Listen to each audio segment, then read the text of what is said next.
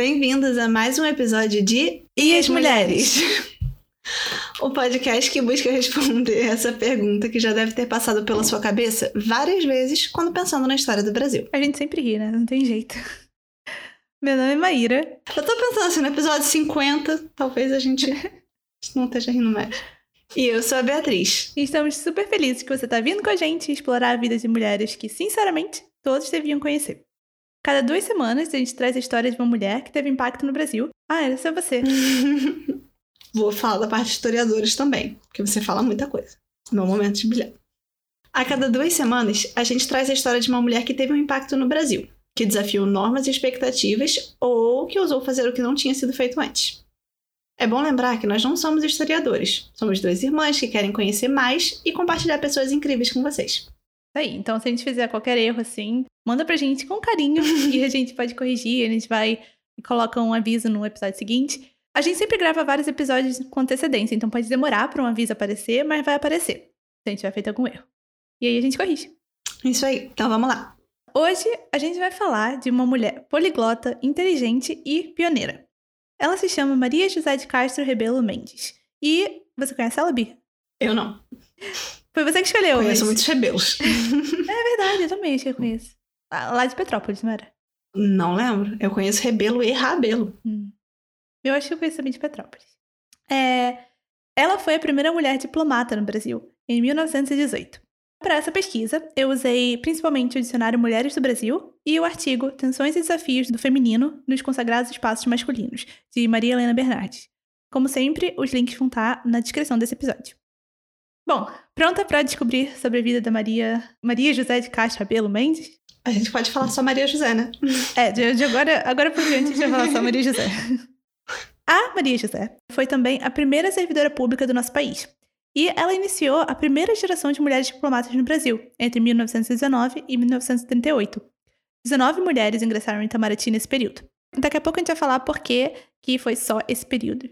A Maria José de Castro nasceu no dia 20 de setembro de 1891, em Salvador. Filha de Josefina de Castro Rebelo Mendes, que era dona de casa, e do advogado e fazendeiro de cacau, Raimundo Martins Mendes. Ela tinha mais quatro irmãos e era chamada de Marieta pela família. Na infância, a sua educação elementar ela foi realizada em casa, com a ajuda de uma preceptora alemã que se chamava Mathilde Skroeder. Schroeder. Eu não sei falar alemão, não é comigo. Eu também não. Mas, na década de 1910, o Raimundo morreu repentinamente no Rio de Janeiro. A especulação da família é que ele foi assassinado na floresta da Tijuca, na época que ele trabalhava no Rio de Janeiro. E isso deixou a família numa situação financeira bem mais difícil do que antes. Então, a mãe, a Josefina, abriu uma pequena escola na casa deles, junto com a preceptora, Matilde, e é, com essa escola ela conseguiu garantir o sustento dos filhos mais novos. E foi ali também, nessa escola que depois foi chamada de Colégio Alemão, que a Maria José estudou e se formou com o domínio do alemão, além do inglês, francês, italiano e, claro, o português. Ah, já era uma escola. Não é nem bilíngue, né? Uma escola. É, acho que talvez a escola fosse bilíngue, mas além disso, é... talvez tivesse a liberdade de estudar esses outros idiomas também. Mas se formou no ensino médio, né? Já sabendo Tudo isso, um, né? dois, três, quatro, cinco idiomas. Mas, apesar do sucesso da escola, a morte da Matilde e o subsequente adoecimento da Josefina, que sofria de alguma doença nos olhos, levou ao fechamento da escola. E aí, foi nesse período que, com as dificuldades financeiras de não ter o pai e o fechamento da escola, que a Maria José teve que assumir a responsabilidade mesmo de prover para a família. E por isso ela se mudou para o Rio, para casa de parentes dela. Nessa época ela tinha um pouco mais de 20 anos. E depois de morar com seu tio por uns dois meses, ela se mudou para uma casa bem simples, com um cômodo só, dividido por cortinas, onde depois o resto da família veio morar também. Saindo lá de Salvador, né? Onde eles... O resto da família são os irmãos mais novos dela. Sim, e a mãe. Nesse tempo, ela continuou estudando e começou a dar aulas particulares. Em certo momento, ela decidiu se profissionalizar mais. Então, ela começou a pegar mais alunos para ganhar um dinheiro extra que pagasse a escola do comércio, onde ela estudou datilografia e estenografia. Sabe o que é estenografia, Bi? Eu não faço a menor ideia. Nunca ouvi falar disso. É a técnica de escrever super, super rápido, é, utilizando caracter- caracteres abreviados é, especiais para, por exemplo, num, num é, tribunal, quando tá tendo um, né, um, um, julgamento, um caso, tem aquela pessoa que escreve tudo que tá acontecendo, né? Tudo que tá sendo dito. E aí eles usam essa técnica de estenografia. Ah, que legal. Não conhecia. Assim, você escreve com a mesma rapidez que as pessoas pronunciam. E aí, foi aí, nesse período que ela estava estudando na escola do comércio com vários alunos, que um primo dela é, avisou que o Itamaraty tinha aberto um concurso. A Maria José sabia que ela tinha uma boa educação. Ela já dominava um monte de idiomas essenciais para o trabalho, de diplomacia, né, de diplomata. Então, ela decidiu que ia se matricular. Óbvio assim, né? Só que não foi tão fácil para as outras pessoas da sociedade aceitarem essa decisão tão normal, né? Enfim, ela se aprofundou nos estudos que ela estava fazendo já na escola do comércio para melhorar o domínio das matérias que não eram tão familiares para ela, como por exemplo a contabilidade e a economia, que eram coisas que iam ser testadas. E além disso, ela também estudou direito, que era outra matéria importante para a prova, por conta própria. Ela fez tudo isso, se preparou e depois, quando ela realizou a inscrição, o Ministério das Relações Exteriores não aceitou. Não aceitou esse pedido de inscrição dela. Não quer dizer nem que ela não passou em nada, né? Só não aceitou a inscrição. Oi, moça, você não pode fazer. É isso. É, não, a prova ainda ia ser depois. Ainda tem muita coisa que vai rolar até a prova. A família da Maria José, então, procurou o Rui Barbosa para examinar essa recusa juridicamente. O Rui Barbosa era um, era um conterrâneo, também era lá de Salvador, né? E era um jurista, advogado, político, diplomata e mais. Ele era basicamente um intelectual bem conhecido, conhecidíssimo na época. Nessa época, essas pessoas faziam de tudo, eu não sei como. Hoje em dia, que dizem que a gente deveria conseguir fazer mais de um curso na vida, eu fico pensando, não, as pessoas antigamente faziam 10 mil coisas. E por que, que ele era? Ele era um intelectual, aquela pessoa que faz todas essas coisas, né? Quer dizer, eu acho, eu não me aprofundei Sim. muito no Rio Barbosa, mas. Eu sei que no Rio tem a. Em Botafogo tem uma casa Rui Barbosa, não tem? Sim. É esse cara aí. E bom, o Rui Barbosa, então, elaborou um parecer falando que essa negativa do Ministério era inconstitucional mostrando que a expressão todos os brasileiros, que aparece no artigo 73 da Constituição de 1891, abrangia todos os sexos. E assim, né, as mulheres não estavam excluídas. Isso fez o caso ganhar repercussão pública. E, além disso, no artigo da Maria Helena Bernardes, ela diz que esse caso tinha chegado até o presidente do Brasil na época, o Venceslau Braz. Eu, eu, vou ser bem, bem sincera e confesso que eu não, não sabia quem tinha tido esse presidente.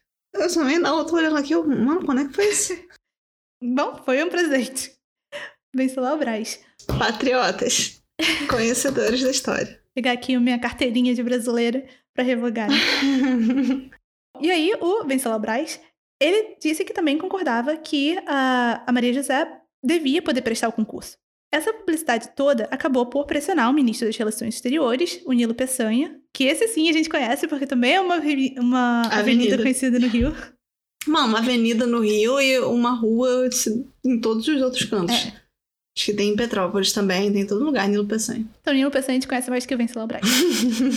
então, é, o Nilo Peçanha, o ministro das Relações Exteriores, indeferiu, então, aceitou o pedido de inscrição, dizendo o seguinte. Ah, tá. Só esperando eu ler, eu tava lendo aqui, tipo, tudo na cabeça. é, tipo, você tá tentando justificar nada. Que silêncio. tá. O Código Civil vigente também estabeleceu a mais completa igualdade entre o homem e a mulher, quanto ao gozo e exercício dos direitos privados. Num dos seus artigos, prevê que as mulheres possam ocupar funções de administração quando estatue. Considera-se sempre autorizada pelo marido a mulher que ocupe cargo público. Não sei se as mulheres desempenhariam com proveito a diplomacia, onde tantos atributos de discrição e competência são exigidos, mas que não são privilégios do homem. E se a requerente está aparelhada para disputar um lugar nesta Secretaria de Estado, e só as provas de concurso onde dizer, mas o que não posso é restringir ou negar o seu direito, toda vez que as leis existentes não restringem nem negam. Se nas monarquias as mulheres podem ser imperatrizes e rainhas, não vejo por que nas repúblicas se lhes fecha o ingresso aos cargos administrativos. Melhor seria, certamente, para seu prestígio que continuassem a direção do lar. Tais são os desenganos da vida pública, mas não há como recusar a sua aspiração, desde que disso careçam e fiquem provadas as suas aptidões. Ah, não, tem muita coisa para falar, muita coisa para falar. Mano, eu comecei lendo assim, as mulheres possam ocupar funções de administração. Aí eu, tipo, ó, e aí? Considera-se autorizada pelo marido. Aí eu já começo, né? Vamos lá. Autorizada pelo marido hum. por quê?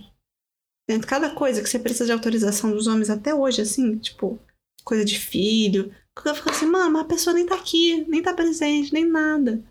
Aí, o sujeito, eu não tinha nada contra de Nilo Peçanha, porque eu não sabia informação bastante dele. Mas agora eu tenho aqui ranço, ranço, do passar na avenida Nilo Peçanha já com uma roupa essa ranço. Cadê? Como as Lembra mulheres, só que né? Isso não é década elas- de 10, né? Só pra Eu dar um sei, eu contexto. sei, com texto. Não, não, não pra com texto. justificar, não é pra justificar, mas é pra gente pensar essa coisa da a mulher precisa pedir permissão pro marido, né? Isso foi há 100 anos atrás, cento e poucos anos atrás. E, em muitos casos, pessoas que até a gente conhece ainda agem dessa forma, né? Que precisa pedir autorização pro marido pra fazer coisa. Sim. Mas vamos lá. Não, aí continua aqui. Eu não sei se as mulheres. Ah, as mulheres desempenhariam com proveito a diplomacia, porque elas não têm descrição e competência. É basicamente isso. Mas, tudo bem, a gente vai descobrir na Mulheres prova. não conseguem ser sutis e, e Competência, fazer as coisas são tão delicadas como relações entre países não podem ser levadas à frente por mulheres. É porque as mulheres são histéricas. Casos graves de histeria. Digamos que esse pensamento até hoje não mudou muito, né? Mas é, não pode ficar escrachado assim no ministério, por exemplo. Mano, eu não sei. Ele, reforça várias vezes assim, fazendo a prova, a gente vai saber se ela tem competência. Eu não acho que deva ter, mas eu não posso negar se a prova mostrar que ela tem competência. A prova que eu não queria que ela fizesse. Porque eu acho que mulheres não conseguem exercer o cargo. Mas é a vocação dela, querida. Vou ter que autorizar. Era melhor que elas continuassem em casa. Pois é, ainda chega esse ponto. Ele, ele vem com assim. É pro seu prestígio, pro bem das mulheres, elas têm que continuar a direção do lar. Pro bem delas, não o nosso. Não porque a vida pública ela vai ficar em perigo por conta da atuação de uma mulher, mas porque ela é tão difícil. Os homens que, que exercem esses cargos trazem esse estresse nas suas vidas para depois chegarem em casa e as mulheres estarem com a comida pronta. É tão difícil, eles sofrem tanto. A mulher não precisa sofrer assim. Se ela pode continuar o que ela sempre fez tão bem, gerindo a casa. É. Foi. Eu vou pegar aquele sticker, aquele meme assim, com a cara da Rihanna. É por isso que eu posso ficar 10 horas sem pa- parar em cima de um palanque falando mal de homem. Vamos botar no Insta. Tudo bem, tá, gente? Eu não odeio todos os homens. Só pra deixar bem claro. Só quantos por cento? Ah, 95. Mas. Só, os Nilo Peçanha da vida que merecem, assim, total desgosto. Bom, vamos lá. Esse daí, apesar de. Apesar da reação da Bia, não foi o que bastou para que tivesse uma revolução feminista no Brasil e os homens fossem todos trancados dentro de casa por uma semana. Mas foi o que bastou para o caso começar a ser discutido na imprensa, com jornais tomando partido. Alguns jornais falavam que era direito da Maria José e das mulheres ocuparem cargos públicos, enquanto outros, claro, que criticavam pra caramba esse precedente que o Nilo Peçanha abriu. Não que fosse vontade dele abrir, né? Mas também tiveram manifestações públicas organizadas por feministas, como a Leolinda Daltro, que com certeza vai ser o tópico de um episódio no futuro, que foi a fundadora do Partido Republicano Feminino, feminino que organizaram essas, essas manifestações em apoio a Maria José. Espero que não tenha dado pra ouvir minha barriga roncando na gravação. Eu não ouvi. Cara, é engraçado isso, né? Curioso, porque assim, jornais sempre tomam partido, mas é sutil. É muito sutil em muitas vezes. É uma opinião pessoal disfarçada de um- uma visão imparcial. Então, é um, um evento, assim, você ter jornais diferentes, meio que literalmente falando, isso tá errado. Na época ainda. Eu não sei, eu tenho a impressão, pode ser só uma impressão, mas de que o- os jornais no século XIX e começo do século XX eram muito mais claros em relação a, ao partido que eles tomavam. Ainda, eu acho que ainda é muito claro hoje em dia, mas isso que você falou, né? De que é, muitas vezes é disfarçado com uma linguagem é, objetiva. Uhum. Eu acho que tinha mais de é, você saber quem era o editor do jornal e a posição que o jornal tomava por causa daquele editor, que era muito mais claro. É verdade, é verdade. Então, acho que por isso. E também quando a gente fala de muitos jornais, né? Na época tinha muitos jornais que hoje não existem em circulação e que estão online. Que são pequenos jornais, que são, por exemplo, é o jornal feminista, é o jornal de tal coisa, que tem uma estança clara. Sim. Então pode ser isso também. Mas é muito interessante como que as, as feministas que já estavam se organizando no Brasil, né? Com já o Partido Republicano Feminino, foram às ruas com isso. Apesar de não terem trancado os homens dentro de casa, elas foram às ruas e elas tomaram essa decisão da Maria José de, de tentar né, de se inscrever e a, o inferimento do Nilo Peçanha como um motor para ir às ruas. O lindo disso tudo é que foi tudo também em cima do Nilo Peçanha, né? O que o Nilo Peçanha escreveu está certo. O que o Nilo Peçanha escreveu está errado. Na verdade, foi todo mundo, tipo, o que o Nilo Peçanha escreveu está errado. Só que por motivos diferentes. Tá errado porque as mulheres não tem nada disso aí que você tá falando. E tem que deixar igualmente, sem ter que botar esse bando de mais, seria melhor isso, mais aquilo. E o você tá errado porque você tá deixando as mulheres ocuparem esses cargos. Tadinho. Foi vítima de desgosto Ah, mas- de é. todos os lados. Sim, muita coisa caiu em cima da, dele, do que ele, do que ele fez, mas também é, falavam abertamente dela e do nome dela e tudo mais. Não deixou. Não foi porque atacaram Sim, mais sim. a decisão que deixaram de atacar ela por ter se inscrito, por exemplo. Como a gente vai ver agora. Sim, com certeza. Então, esse concurso, ele era o concurso de terceiro oficial da Secretaria de Estado do Ministério das Relações Exteriores. Só para que vocês saibam qual era a posição que ela estava se candidatando. E aí o Jornal do Comércio, ao falar sobre esse concurso, disse assim: Entre os concorrentes inscritos, foi admitida uma senhorinha que assim foi a primeira moça que obteve no Brasil o direito de participar de um concurso oficial para preenchimento de um cargo público de Secretaria de Estado. senhorinha. Eu tava tentando entender o que, que era o senhorinha, tipo. É, é porque ela é uma moça jovem, aí é uma senhorinha? Ou foi tipo. É, esqueci a palavra, desqualificando ela. Bom, não sei, não, não sei exatamente se podia ser a sua primeira opção, né, que você falou. Mas na- o que eu peguei na primeira vez que eu li foi que era assim, ah, aquela mocinha, aquela Uhum. hum, menininha, mulherzinha. Enfim, entre os inscritos, então, ela foi a única mulher, além de outros é, oito homens. O artigo da Maria Helena traz uma reflexão interessante. No Código Civil de 1916, ficava claro que a vocação da mulher era o casamento. No artigo 240, que tratava dos direitos e deveres das mulheres, se dizia que a mulher assumia a posição de companheira e consorte do homem, autoridade da sociedade conjugal. Só que, no caso da Maria, do- eh, Maria José, por ela não ter nem pai, nem marido, ela tinha os mesmos direitos parciais os homens maiores de 16 e menores de 21. É, eh, tinham direitos diferentes para os homens nessa, nessa faixa etária, e ela, por não ter nenhum homem que era responsável por ela, meio que se encaixava nessa, nessa camada, né? Nessa, nesse grupo. Mas, tipo, por toda a idade dela? Porque eu acho que ela já tinha mais de 21, né? Ela sempre se encaixaria Não, nesse. ela casar, por exemplo. Ok. Cara, muito doido isso, velho. Eu, não consigo me acostumar. A gente gravar vários episódios e eu ainda fico assim, de cara com as coisas. Tipo, mano, mano, é a autoridade da sociedade conjugal. Lá vai Beatriz atacar. Religião, de novo. Vai falar. É, que eu fico pensando. Quanta gente que a gente conhece que também, pela religião ou pela visão que tem ligada à religião, tem essa visão até hoje que o homem é a autoridade, não é nós somos um casal, temos que servir um ao outro. É, o homem é a autoridade da nossa família, da nossa relação. Tipo, mano, você cuida de tudo, entendeu? Tem filho, tem casa. A pessoa tá provendo dinheiro pras coisas, mas você que tá provendo tudo pra casa, sabe? Só que de outro jeito, não financeiro. É, e digo isso no caso de, de pessoas que das, das mulheres que cuidam só de casa. E mesmo assim, tem muita gente que tem essa visão não ligada à religião. Eu falei da religião porque é o primeiro caso que vem na minha cabeça. Mas quanta gente que vê em, relacion, em relacionamentos abusivos ou não, ou, ou mais ou menos, que a mulher vê o cara como autoridade, ou que o cara se vê como autoridade, e isso é um, um problema da relação. É esquisito isso, porque mesmo que não seja assim no Código Civil, é uma mentalidade institu institucional ainda. E estrutural.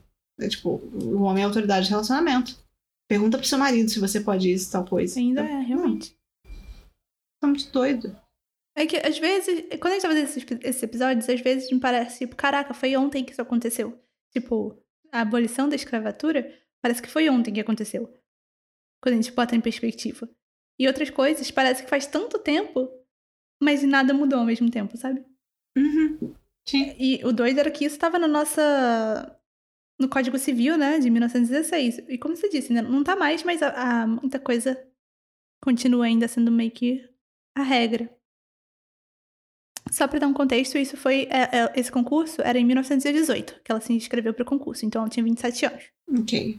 Eu, eu posso dizendo uma coisa errada, mas pelo que eu entendi do artigo da Maria Helena, é que ela tinha 27 anos, mas ela se qualificava, né? Ela tinha os mesmos direitos parciais que os homens maiores de 16 e menores de 21, por não ter nem pai nem marido, porque, apesar de ser mais velha do que os 21 anos, ela não podia ter os direitos de um homem adulto. Porque ela não era um homem. Exato. O máximo é- que ela podia ter, nesse caso, era esses direitos parciais. Que ainda assim era mais do que o de uma mulher casada, por exemplo. Acredito que seja em parte sustentar. Isso, sustentar seus familiares, se for necessário. É, acho que deve ser a ver com, ter a ver com poder trabalhar em certos cargos. A Maria José mesmo disse o seguinte numa declaração que ela deu à revista Feminina. Eu concordo com o senhor ministro do exterior em que nos seria muito mais suave que nos pudéssemos ocupar somente de nossa casa. Mas para isso, era preciso que todas nós tivéssemos garantida a subvenção do lar. O que não é o meu caso. E não é o caso de muitas brasileiras que se veem obrigadas a trabalhar para manter o seu lar. É exatamente isso que a gente estava falando. Assim, a gente vai ver no, no resto do episódio, a Maria José não necessariamente quis se tornar um, um ícone feminista, não quis ser o motor para todas essas ações feministas que se seguiram. É, nem ela quis causar tanto alvoroço, com certeza. Ela fez porque era, o- era a melhor opção que tinha, sabe? Cara, em vez de ficar dando aula particular de, de línguas, eu posso pegar uma posição que paga muito bem, que tem uma segurança muito boa, porque eu tenho capacidade para fazer isso. E não tem nenhum homem para me sustentar. Se eu tivesse outra escolha, por exemplo, não precisasse trabalhar fora de casa, provavelmente ela teria aceito. Pelo menos é o que passa nas entrevistas. Não sei se é exatamente isso que ela tinha em mente, mas é a imagem que ela passa muitas vezes nas entrevistas. Também em resposta ao parecer do Nilo Peçanha, a revista da semana fala como há uma necessidade de modernizar a vida social, dizendo que A mulher pode substituir no lar o papel do homem, e cada vez mais será preciso, a bem da justiça e da moral, permitir à mulher garantias de independência material.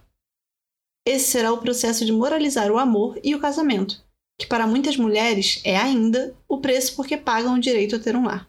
quanto de mulher que não casa porque isso era o esperado e era o que você precisava fazer para ter uma casa. Ainda mais se você não tinha, por exemplo, um pai. Sim. Mas ao mesmo tempo, nesse mesmo artigo, eles pedem que os candidatos homens desistam de concorrer Em benefício dessa pobre moça que sustenta um lar com seu trabalho. Não haverá, por certo, um brasileiro que ouse disputar com uma mulher o pão e a tranquilidade da vida. Eles não achavam que ela era capaz, gente? Ou era tipo. É isso. Então, tipo, aí a gente vê, né, a contradição que mostra que esse momento era um momento de ajuste, uma nova forma de enxergar os papéis na sociedade.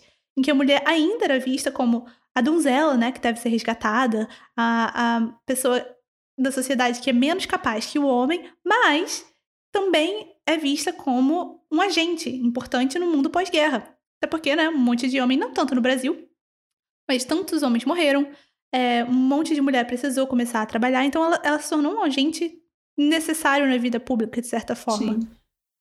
Só que não deixava de ser o sexo frágil ainda. Não, é. Cara, isso. Acho que isso levanta uma discussão enorme. Porque, por exemplo, numa época que as mulheres precisavam praticamente pedir permissão pro ministério para conseguir participar de um concurso, ah, talvez fosse o caso de você entrar numa situação de. Ok, talvez uma cota teria feito diferença nesse momento, sabe? Ah, se tivesse uma certa quantidade de entradas. Porque o papel da cota não é vanta dar vantagem, é uma reparação, uma compensação por não ter as oportunidades. Então, é, talvez nesse momento não tenha oportunidade para mulher. E aí faz sentido a gente colocar isso ou não. Mas não é pra n- ninguém competir, sabe? Não é como se ela não fosse capaz. Tanto que ela estudou a beça, além dos conhecimentos que ela já tinha antes da E não é algo que ela pediu, né?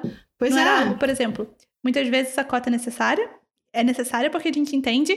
Sabe aqueles desenhos que tem tipo de Hum. igualdade, é, igualdade e. É equidade. Equidade e não há uma igualdade. situação de equidade. Isso. As cotas estão aí pra isso e pra fazer reparações históricas, essas duas coisas. Nesse caso, ela, a gente vai ver o quão capaz que ela era e não foi que ela falou, ó, porque nem tinha esse, esse lugar na sociedade, né, de, olha, vocês precisam de diversidade dentro do Ministério de Relações Exteriores, precisam de mulheres, é, mas as minhas condições de estudo foram diferentes porque eu precisei ficar em casa, sei lá o que, sei lá o que. Nesse caso, gostaria de advocar para que existam cotas para as pessoas nas minhas condições. O que é válido, o que seria válido. É, mas nesse caso, ela é super capaz. Ela não pediu isso, sabe? Ela não pediu para que os homens deixassem de concorrer com ela. Ah, foi uma posição de pena. Tipo, olha, essa pobre mulher aqui que tá sustentando lar. Sim, eu imagino que esses homens todos também fossem ter que sustentar lar. Então, óbvio, as condições eram muito diferentes, mas é, Não sei, cara. É tão absurdo que eu não consigo pensar. E, para melhorar, essa não foi a única publicação dizendo isso. No jornal que se chamava O Malho, também se fala como o por causa do cavalheirismo, né, os homens deveriam desistir. Mas que sabia lá, o autor desse artigo sabia que não fariam isso. O, um outro jornal, é, à noite, eles publicaram um editorial que se chamava As Mulheres no Serviço Público. E eles dizem que. Essa notícia deve ter alvoroçado todo o sexo feminino, que, sem esperar, ganhou a mais estrondosa vitória que poderia ganhar na campanha no campo das suas reivindicações. Mas com toda certeza, alvoroçou muito mais aos milhares de rapazes candidatos aos empregos públicos e que têm como expoente de suas, de suas aspirações na vida um lugar de amanuense ou escriturário e que, se todos os ministérios seguirem o exemplo do Itamaraty, os candidatos barbados vão ser abarbados nos futuros concursos. E não levará mais tempo. Gente, tá difícil, acho que eu tô com sono. E não levará muito tempo que não haja mais ninguém do sexo feio nas repartições. Então ele tá dizendo que agora que as mulheres estão tentando ter essa vitória, começando a entrar, não vai ter mais espaço para os homens. É muito louco, né? Foi isso que eu entendi? É, é, é muito louco as contradições. Porque é, por um lado, né, tem isso de não, pelo cavalheirismo, deixa a mulher entrar e tal. E por outro, tem outras pessoas que têm medo. Agora que as mulheres começaram a trabalhar, o que, que a gente vai fazer? Nós que temos os direitos de ser o homem e trabalhar e levar dinheiro para casa. O que, que vai ser de nós? Você quer igualdade? Você tá tirando o meu direito de conquistar esse espaço. Mano, isso é o discurso de todo conservador de direito de qualquer coisa. Você tá vindo pro meu país, tá tirando as minhas vagas de, de, de emprego. Você tá querendo ter cota? Tá tirando a minha chance de entrar na faculdade. É medo, né? Medo. É o medo que move muito disso. Ok, eu vou me corrigir. Isso não é só coisa de conservador de direito. Ó, oh, só pra dizer uma, umas coisas você leu, amanuense ou escriturário. Amanuense é a pessoa que o trabalho dela era copiar e passar limpo e escrever coisas que eram é, ditadas, né? Pronunciadas. E o escriturário, que eu li escripturiano. que consta por escritura pública o que pertence a esta. Bom, é algum trabalho também, assim, né, de documentação, coisa pública. Bom, e nessa época, a Maria José virou mesmo alvo dos jornais, sendo tanto matéria de jornais quanto constantemente assediada por repórteres para dar alguma declaração, aparecendo em charges, em colunas de opiniões e mais. Na pesquisa da Maria Helena, ela encontrou 20 reportagens no espaço de cinco dias depois da autorização é, para que ela prestasse o concurso que falavam sobre a Maria José. No jornal à noite, eles publicaram um perfil sobre ela. E aí, é, eles foram até a casa dela e tudo pra criar esse perfil, né? Pra publicar esse perfil. Em Botafogo, a rua Dona Mariana, conheço inclusive. Ah, é? Conheço. Quando acabar esse negócio da pandemia, você podia ir lá ver se tem alguma plaquinha. Ah, pode ser. Ah, meu computador descarregou. Eu vou ler essa parte então. Em Botafogo, a rua Dona Mariana é uma casinha de sobrado, de aspecto muito triste. É a morada da Maria José de Castro Rebelo Mendes. Recebeu-me uma moça esguia, de preto, com o cabelo repartido no alto da testa, de jeito a cair, mostrando a fronte em triângulo. Ah, a fronte em triângulo pálido. Tinha gesticulação nervosa e os dedos finos, um santinho de ouro no pescoço, nem uma mancha de pó de arroz na gola da blusa e um olhar de febre. Era uma fisionomia de inteligência e de cansaço, contrastando singularmente com as moças cujos perfis serenos se refletem pelos espelhos das casas de chá, num jogo constante de graças frívolas. Eu acho esse trecho muito complicado.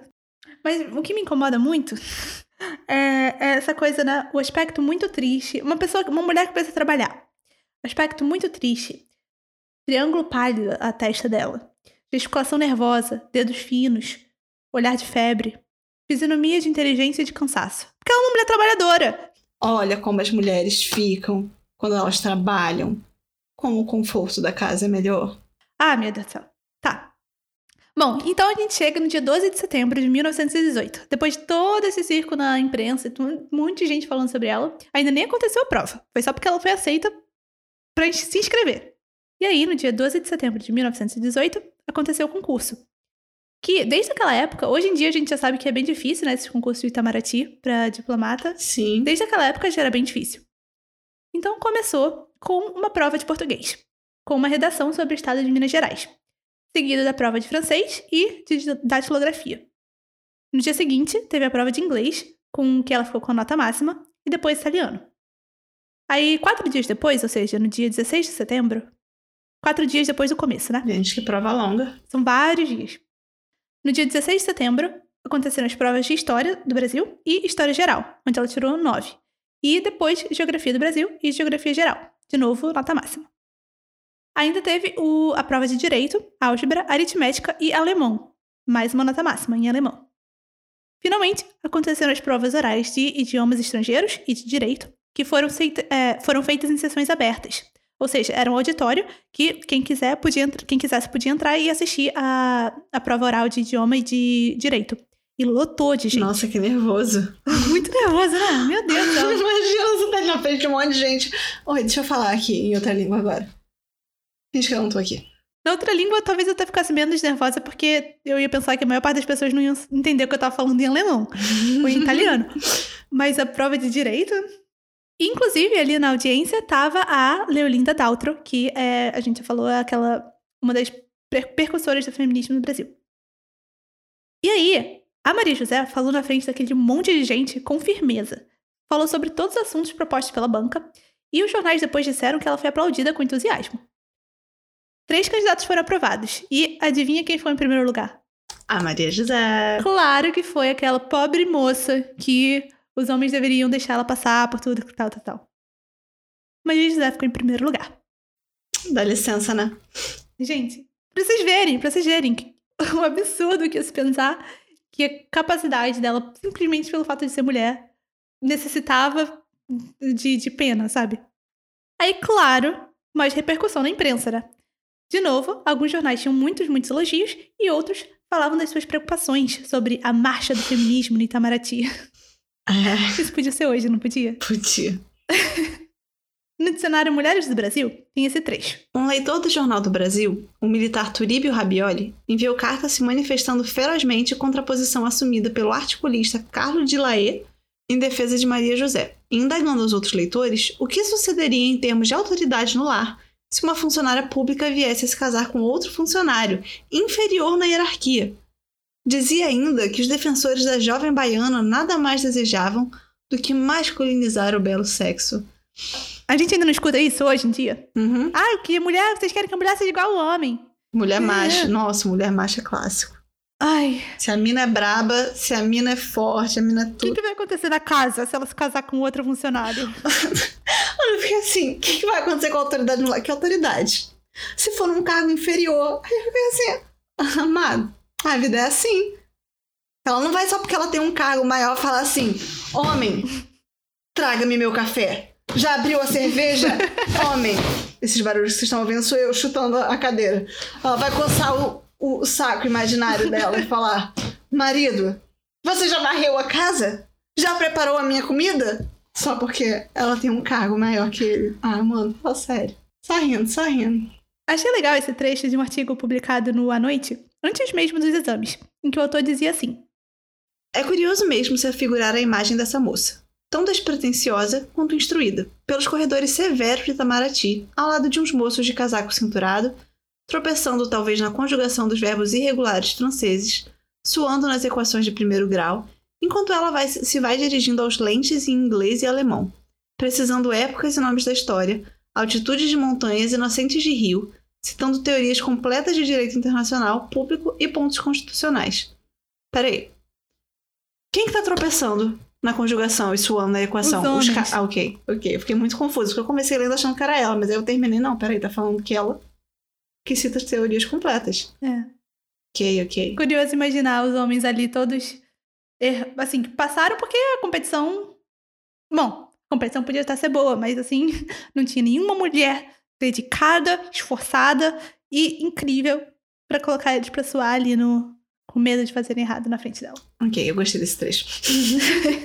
Para colocar em perspectiva tudo isso, todo esse drama que aconteceu, né? É bom a gente pensar que naquele período, uma mulher de classe média, classe alta, pertencia à esfera privada, mesmo já se tratando do século XX, a gente já está falando de 1918. Como a Maria Helena fala, aquela mulher deveria ficar em casa, deveria receber aulas particulares, francês, piano e se preparar para um bom casamento. Mas para Maria José, não se tratava de ser uma ícone feminista, né, como a gente já falou, que abria caminho para outras mulheres era algo mais urgente. Era garantir o sustento da sua família. Assim, mais urgente no sentido da sobrevivência dela e dos familiares. Ela precisava, né, garantir que a sua mãe e as suas irmãs, uma das suas irmãs que, que ainda morava com ela, tivesse alguma coisa. Eu acho que quando foram morar com ela foi a mãe e a irmã, não foram os irmãos. Eu tinha esquecido, né? É, eu acho que foi a mãe e a irmã. Os irmãos homens já estavam. Uhum. Ok. Eu tinha esquecido da família dela já. tipo, o motivo inicial pra isso tudo. Pois é. Então, é, para Maria José, era disso que se tratava. Era de garantir que a mãe e a irmã tinham dinheiro para comer e para viver. Até aquele ponto, o trabalho que ela fazia era dar aulas, que era realmente uma das poucas opções de trabalho aberto para as mulheres. E mesmo assim, não era bem visto por todos o fato dela se locomover pela cidade desacompanhada para ir trabalhar. Você consegue acreditar que 1918 não é tão longe assim? O fato dela ir de um lugar para outro para dar aula, sem um homem do lado, já não era bem visto por todos.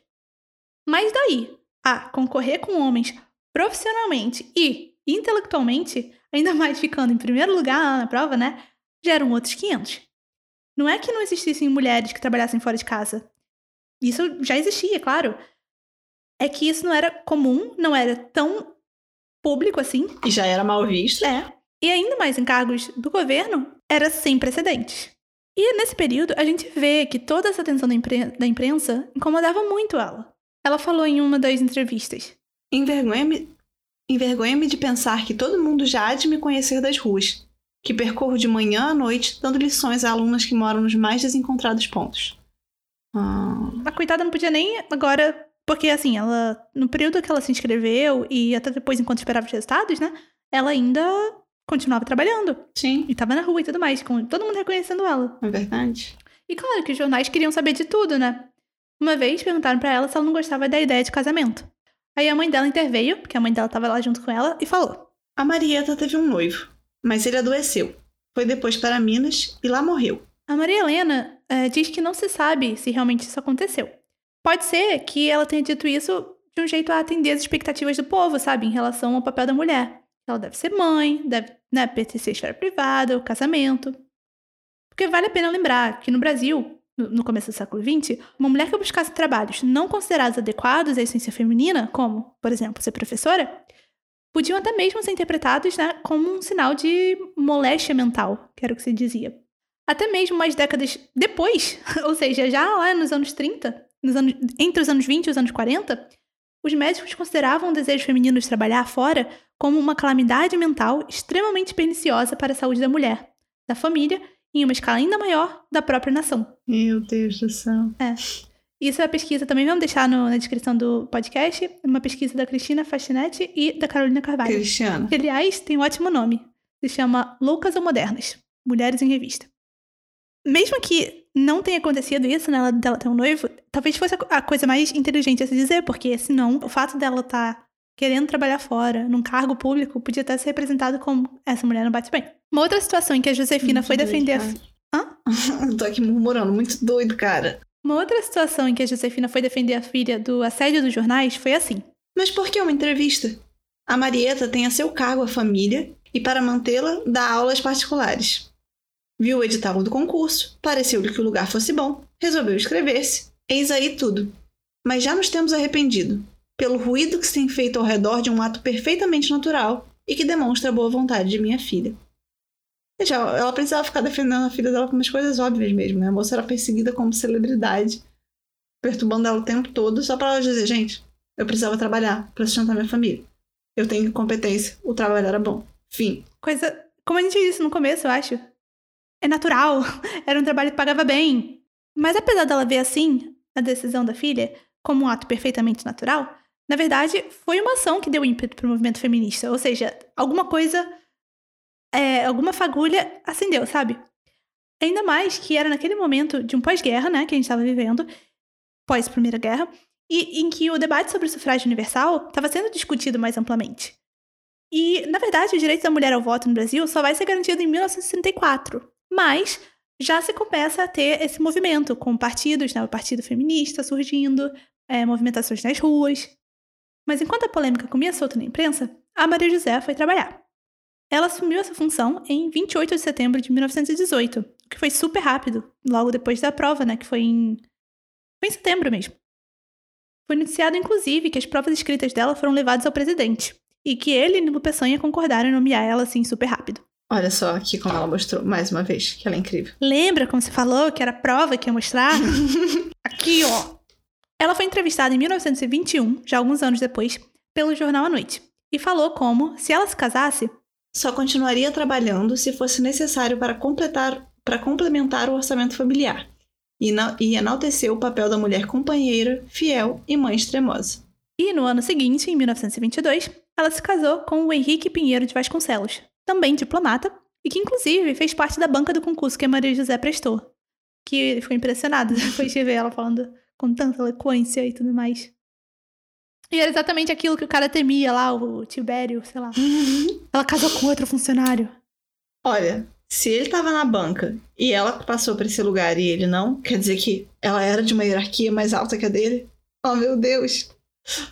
A filha deles, a Yolanda, contou que na certidão de casamento, a data de nascimento da Maria José aparece como 1893. Se a gente for lembrar, ela nasceu em 1891. E que isso era porque não se gostava que a mulher fosse mais velha que o marido. E como ela era alguns meses mais velha que ele, a certidão de casamento fala que ela nasceu dois anos depois. Mais velha não pode, mas 10 anos, 15 anos mais nova, hum. Ah, problema nenhum. Tá menor de idade não tem problema. É. Isso é, é ironia, tá, gente? Espero que dê pra perceber. Pouco depois do casamento deles, o Henrique foi indicado para uma posição no consulado de Bremen, na Alemanha, e a Maria José solicitou licença para acompanhar ele. Só um ano depois, eles voltaram para o Brasil, onde ficaram por 10 anos. Nesse período que eles estavam no Brasil, a Maria José retornou às suas atividades, com interrupções de licença médica para o nascimento dos cinco filhos que ela teve, que eles tiveram, e, falando nos filhos, inclusive um deles seguiu a carreira diplomática. Em relação a, a isso, né, essas licenças e tudo, o Guilherme Friaça conta no seu livro Mulheres Diplomatas no Itamaraty que o fato de ser a única mulher na carreira não parecia intimidar Maria José Mendes Pinheiro de Vasconcelos. Ela casou. Ai, que é o nome de casada. Eu tava assim, que é? Maria José Mendes Pinheiro de Vasconcelos na defesa de seus direitos. Quando lhe concederam licença médica por gravidez, em 30 de março de 1924, sem a percepção de salário, não teve dúvida. Solicitou no dia seguinte a reconsideração do ato por desrespeito flagrante ao decreto 14.663, de 1 de fevereiro de 1921, que em seu artigo 21 garantiu os vencimentos da gestante. Certíssima. Não aceita. Não deixou ninguém pisar nela, cara. Claro. Ou seja, ela passou no concurso com tudo certinho, era funcionária pública e conhecia os direitos dela, com né? Todos os direitos. Exato. Então, Exato. em 1930, ela foi promovida a segunda oficial por tempo de serviço. E em 1971, ela foi transferida para a carreira consular, passando então a ser cônsul de segunda classe. Eu não entendo muito sobre isso, então nem botei mais detalhes, o que, que significa exatamente. Mas, três anos depois, em 1934, o Henrique foi nomeado conselheiro da Embaixada Brasileira na Bélgica. Por determinações administrativas, ela não podia assumir um cargo na mesma representação que o marido, e por isso ela pediu aposentadoria. Porque na realidade o que acontece é que tinham vários mecanismos que dificultavam a presença de mulheres no Ministério de Relações Exteriores. Então não era só o fato de poucas mulheres se sentirem confortáveis para se candidatar, ter que passar por todo esse circo que a Maria José passou, de né, ser caçada pela imprensa e tudo mais, só por conseguir se inscrever, passar na prova e tudo mais. Aí, depois disso tudo, elas tinham vários pequenos obstáculos que colocavam no caminho. Por exemplo, era obrigatório o que eles chamavam de agregação para acompanhar um cônjuge em missões no exterior, o que na prática obrigava a mulher diplomata a tirar licença para acompanhar o marido que também fosse diplomata. Ou seja, os dois são diplomatas. Se ele foi promovido, é ela que tem que parar de trabalhar ou se ele foi convidado para ir para o exterior, né? Para representar o Brasil no exterior, ela que tem que parar de trabalhar. Não tinha um jeito dos dois poderem trabalhar. E claro, se um dos dois tinha que tirar licença, né? Acabava para quem? Eu não sei dizer como que era para ela, né? Porque, de fato, eram problemas que iam afetar as mulheres por muitos anos. Não sei se ainda como funciona hoje em dia essa questão do, dos cargos diplomáticos. Mas eu também não sei o quanto da fala dela de eu preferia estar em casa, é, a vida com, de casada é melhor, é uma forma de publicamente acalmar os ânimos, ou se era de fato o que ela pensava. Então, ele devia já estar tá ganhando muito bem. Eu não sei se para ela era ok. Ah, ok, tá bom, posso parar de trabalhar, vou ficar em casa com os meus filhos e você sustenta a gente. Ou se não era ok. Não dá para saber. A gente pode falar de uma forma geral, atrapalhava as mulheres. Sim, mas também a gente tem o que as filhas dela falaram. é, que elas contaram que ela foi obrigada pelo Itamaraty a solicitar a aposentadoria. Ah. Como era uma mulher, isso foi a filha falando, como era uma mulher que tinha em primeiro lugar a família, ela acabou fazendo. Porque ou ela ficava no Brasil e trabalhava no Brasil, ou ela ia com a família dela e tinha que parar. Pode ser que ela preferisse parar, sabe? Mas uma coisa é ela ter a opção de acompanhar a família e continuar trabalhando. Sim. E a outra é, cara, se eu for acompanhar minha família, meus cinco filhos e meu marido, não dá pra eu fazer isso e ir trabalhar. Eu tenho que deixar eles se eu quiser continuar trabalhando. É muito doido isso. Só que a Maria José também começou a sofrer de várias doenças, adoentando bastante. Então, é, ela requereu a sua aposentadoria por invalidez em 19 de junho de 1934, e aí pôde acompanhar a família. Então é aquilo, né? Ela não podia ir pra Bélgica se ela continuasse trabalhando. Aí também, só ser isso, que ela tava com algumas doenças, então ela pediu aposentadoria. E aí ela pôde acompanhar a família pra Bélgica. E aí, pouco tempo depois, só dois anos, em 1936, o Henrique solicitou a remoção de volta para o Brasil, pelo estado de saúde da Maria José. E é, em 29 de outubro de 1966, ela foi hospitalizada e logo morreu, no, no Rio de Janeiro. Só com 45 anos, então super, super nova. Bem novinha. E infelizmente, além dessa morte super prematura, além disso, o legado, né, o precedente que ela abriu, não durou muito tempo. O chanceler Oswaldo Aranha proibiu, em 1938, que mulheres ingressassem no Ministério das Relações Exteriores. Ou seja, outro nome de avenida aí no, no Rio de Janeiro que a gente vai ter que começar a usar o ranço. Oswaldo Aranha é no centro também, né? É no centro. Chegar assim, moço, cadê? Cadê? Cadê a justificativa dele? Onde que tá? Vou, é, vou te falar o que, que ele fez. Não é muito uma justificativa, né? Ele unificou as carreiras consulares e diplomáticas. Ou seja, tudo virou uma coisa só. E definiu que os concursos seriam só para homens. Ah, a justificativa é esse posto de alto risco. Ela não era do, do, do cônsul, ela era cônsul, não sei como é que fala. Se, se... Ela estava na carreira consular, acho que não na diplomática. Acho que foi isso. Mas enfim, independente de qual era a, a dela, era separada na época dela. E depois, em 1938, se tornaram é, uma carreira só. E ele falou que, ó, essa, essa posição é muito de alto risco, mulher é o sexo frágil, mulher. Alto risco é... de quê, meu Deus? Eu acho que deve ser de alta. hum, Delicadeza, tipo, risco pro país. É, eu acho que é isso. Mano, mas a, a, a moça tava lá, entendeu? Fazendo tudo direitinho, colocando todo mundo no chinelo. Ela só parou porque tinha marido e tinha, tava doente. Alto risco de quê? Não, e já tinham outras. Deixa eu ver quantas mulheres que já tinham entrado nesse período. 19 mulheres tinham ingressado no Itamaraty nesse período. Tinham 19 mulheres que eu tenho certeza que estavam fazendo o trabalho delas bem. É, aposto que tava fazendo bem. Passaram com mérito. Aí, Oswaldo Aranha. Errou feio. Menos, né? Errou rude. Errou feio, errou rude. Foi só em 1953, 15 anos depois, que uma mulher conseguiu ingressar. Foi a Sandra Maria Cordeiro de Mello. Ela conseguiu obter uma liminar na justiça para conseguir prestar o concurso para o Instituto Rio Branco, né, que é a instituição que forma os diplomatas e as diplomatas brasileiros e brasileiras. E assim ela conseguiu é, criar jurisprudência sobre isso, né? Então, a partir daí, as mulheres podiam se candidatar. No ano seguinte, o Congresso Nacional aprovou a lei que garantiu de forma definitiva o acesso de mulheres à carreira diplomática, e desde então, a mulher tem o mesmo direito de poder ingressar, né? Mas, apesar disso, mesmo hoje, essa continua a ser uma carreira majoritariamente masculina no Brasil. Ah, tem um artigo no El País também, vai estar na descrição, em que a Vitória Cleaver é, escreve assim: Apesar dos progressos alcançados, há duas grandes batalhas a serem enfrentadas. De um lado, a pequena participação e aprovação feminina no concurso de admissão à carreira de diplomata, e do outro, as dificuldades de ascensão funcional, com a consequente baixa, de- com a consequente baixa taxa de ocupação dos postos de chefia na hierarquia do ministério. As mulheres são 23% dos diplomatas, 360 de um total de 1.562. E desde a criação do Instituto Rio Branco, que é quem seleciona os diplomatas, o percentual de diplomatas mulheres jamais ultra- ultrapassou os 35% em relação ao quantitativo masculino. É, alguns trechos daí do que a Bia leu foram coisas que eu escrevi, mas a maior parte veio do artigo.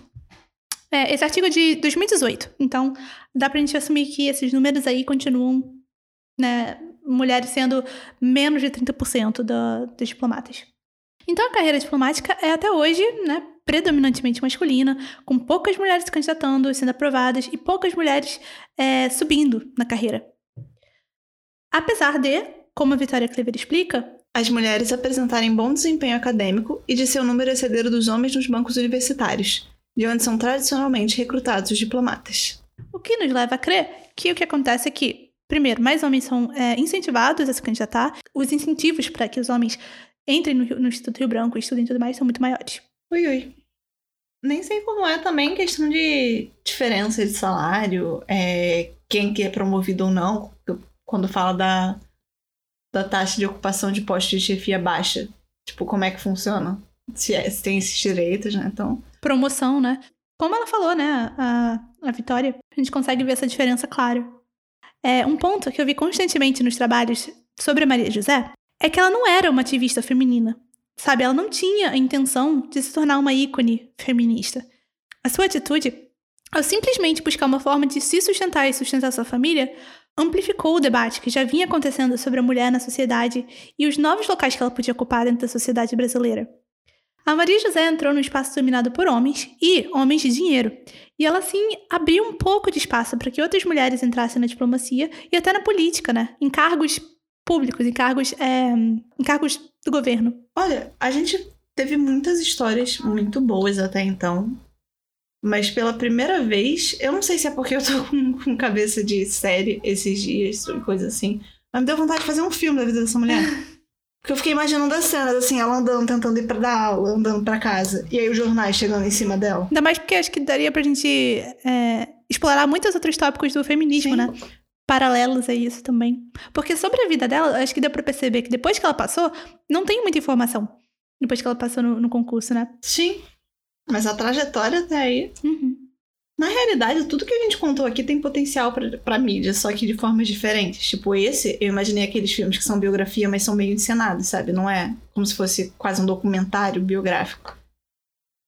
Tem, tem é baseado, inspirado em fatos reais. O, o da Condessa, também consigo imaginar, assim, inspirado em fatos reais.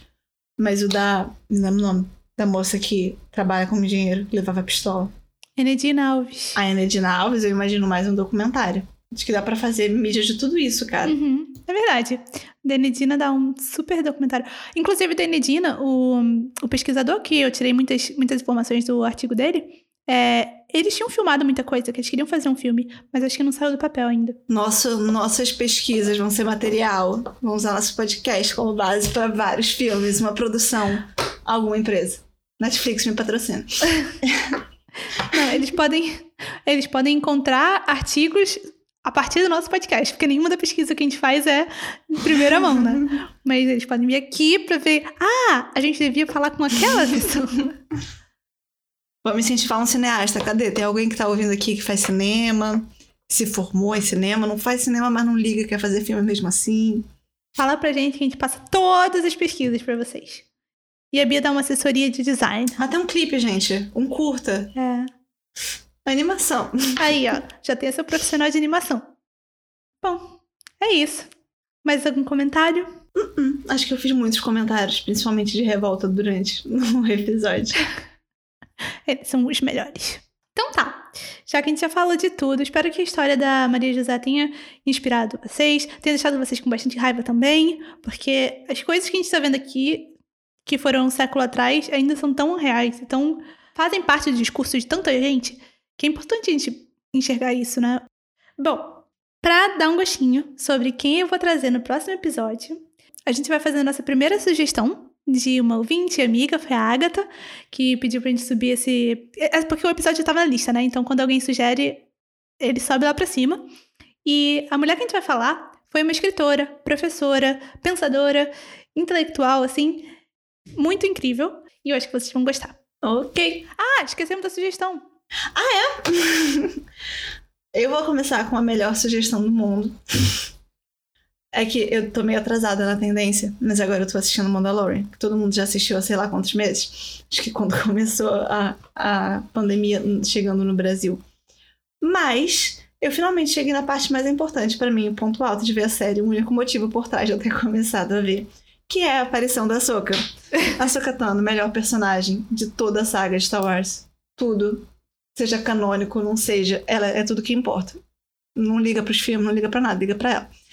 Então, a minha recomendação, na verdade, não é Mandalorian, é tudo que tem a ver com açúcar, porque vale a pena. É sério, minha adolescência foi feita me construindo, me basando na personagem para tudo, porque ela é linda, sem defeitos, maravilhosa. Então vocês podem começar com Clone Wars, a animação. É uma animação muito boa e que, em especial, o final da última temporada tá com uma qualidade incrível, falando como uma pessoa que ama assistir desenho e que ama animar, animação e tudo. É muito bem feito. E a história é muito interessante. Pelo nome, fala sobre as guerras clônicas, é, mostra muito a questão do, do Anakin sentindo o Darkseid puxando ele. E, e a relação com a Ahsoka. Vocês também vão encontrá-la em Rebels, que é uma outra série de animação que se passa uh, durante o Império. Ela aparece no Mandalorian e ela também vai ganhar a série própria live action. Então, não deixem de olhar tudo que ela aparece. É sério, gente. Ela é perfeita. e tem bastante coisa para te manter entretenido. Entretido. Enquanto não tem episódio de As-Mulheres. Entretido. É, meu português tá ficando cada vez pior. ok. E a minha sugestão é, claro, tem que ser um outro podcast, porque é a única coisa que eu faço da vida. tem, eu encontrei um podcast em inglês, mas é, é feito por duas brasileiras que moram nos Estados Unidos. E é, eu adoro true crime, então se você gosta disso, esse é bem bacana. Que elas falam de casos da América Latina e do Brasil, claro, em inglês. Então são casos que as pessoas fora do Brasil ou fora da América Latina não conhecem. Muitos casos que a gente não conhece também. E, e elas trazem isso para uma audiência que não fala português nem espanhol. E elas também têm um, episódio, um podcast em português. Então, se você não, não curte ouvir em inglês, pode ouvir o podcast em português, que é um pouco diferente, porque aí elas trazem casos internacionais, eu acho, é, em português. Ah, então na realidade elas pegam casos brasileiros e falam em inglês para pessoas de fora, e casos de fora pra, falam em português pra gente daqui. É. Legal. Eu ainda não ouvi o em português, então é, não sei se é exatamente isso, mas pelo que eu entendi é. O inglês se chama Suspiria e o em português se chama Tupini Crime, que é um nome que eu achei bem legal. Aí eu tô gostando delas, é tipo, é divertido, não é muito longo e, bom, é divertido na o tão divertido que pode ser um, um podcast de crimes, né? Assim, é Elas são divertidas, os crimes não. Mas é interessante. E eu não sabia de quase nenhum deles, então é. Mesmo as coisas do Brasil eu não sabia, então é interessante. Se você gostou do podcast, pode mandar uma mensagem pra gente no Instagram, onde somos arroba ou mandar um e-mail pra gente em iasmulherespodcast.gmail.com. Isso. Se tiver qualquer ideia ou qualquer correção, manda pra gente em qualquer um desses lugares. Ah, agora a gente também tá no Facebook, é as Mulheres Podcast. E é lá também, no Facebook ou no Instagram, que você pode ver o drink que a gente faz inspirado em cada uma dessas mulheres. E o drink dessa semana, eu tô muito animada. o drink dessa semana ele é bem diferente. Ele tem uns ingredientes que eu não esperava que fossem dar certo, mas que dão muito certo. E ele é inspirado no fato de que né, ela viveu na Bélgica e ela era muito boa com alemão. Então, esse drink ele leva cerveja escura, calua, ou qualquer licor de café, rum é, escuro e. Bom, o resto do detalhe vai estar tudo lá no, no Instagram. E essa mistura toda dá certo. Então, esse aí vocês têm que fazer. Além disso, lembra de seguir o podcast em qualquer lugar onde você está ouvindo esse episódio. Então, é, pode se subscrever, inscrever, seguir, dependendo de cada plataforma, tem uma palavra diferente, para que você possa receber o próximo episódio assim que ele for lançado. Se você gosta do nosso conteúdo, por favor, deixe um review, se puder, que ajuda muito para que Cinco outras estrelas. pessoas ajuda muito para que outras pessoas descubram ele. E também comentem com amigos, compartilhem, mostrem para pessoas que vocês acreditam que vão ter interesse. Obrigada, gente. Tchau!